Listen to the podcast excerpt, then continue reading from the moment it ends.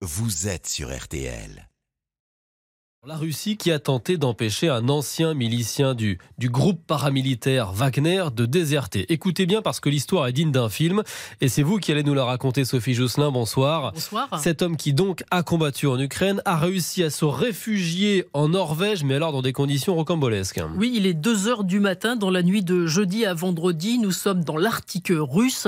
Andrei Medvedev commence la traversée de la zone frontière avec la Norvège et il a expliqué aux médias d'opposition russe Comment il a échappé aux gardes frontières. J'ai franchi une première clôture et je me suis mis à courir dans la forêt. Puis je me suis retrouvé sur de la glace. En me retournant, j'ai vu que deux lampes étaient braquées sur moi, deux chiens aboyaient. Et puis j'ai entendu deux coups de feu. J'ai couru, couru, couru. Peut-être pendant deux kilomètres. Puis je suis passé sous les barbelés. J'étais en Norvège.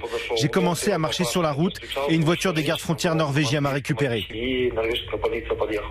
Ancien prisonnier russe, Andrei Medvedev avait signé un contrat de 4 mois avec la milice Wagner, témoin d'exécutions sommaires de soldats de son régiment et de prisonniers ukrainiens. À la fin de son contrat, il refuse de rempiler, retourne en Russie. Pour Wagner, c'est un déserteur. Lui affirme que les hommes de Prigogine le traquent, d'où cette suite en Europe. Il est actuellement à Oslo, dans la capitale norvégienne, et se dit prêt à témoigner contre les agissements de Wagner. Un récit signé Sophie Jousselin pour RTL.